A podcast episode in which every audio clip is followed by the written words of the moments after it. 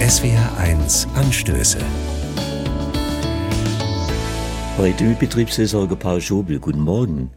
Am 4. Februar 1906, heute vor 118 Jahren, kam in Breslau der große evangelische Theologe und Bekenner Dietrich Bonhoeffer zur Welt. Er bot den Nazis die Stirn, ging in den Widerstand und wurde nach zwei Jahren Haft auf Hitlers Befehl am 9. April 1945 im KZ Flossenbürg ermordet.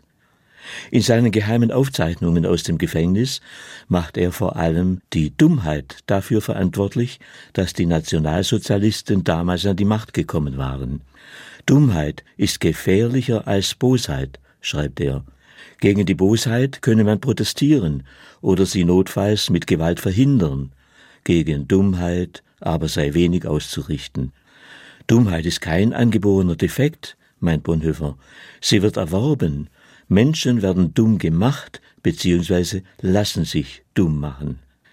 Mir scheint, Dummheit und Verdummung führen auch heute wieder dazu, dass man dumpf dreisten Parolen auf den Leim geht und Rechtsradikale immer mehr Zulauf bekommen. Das Drehbuch ist stets dasselbe. Die Macht der einen braucht die Dummheit der anderen, sagt Bonhoeffer.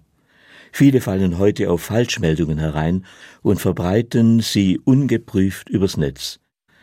Ist gegen Dummheit wirklich kein Kraut gewachsen? Klar, Dumme igeln sich ein, Belehrungen prallen ab, aber Fragen kann man stellen, die verlangen nach Begründungen.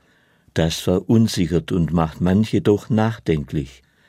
Vor allem jungen Menschen wird man viel erzählen müssen, wie es damals war, als die Dummen den Nazis zur Macht verholfen hatten.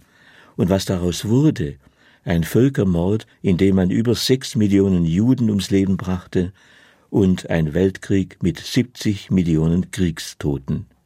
Was vor Verdummung schützt, ist gründliche Information, etwa durch sorgfältige Zeitungslektüre.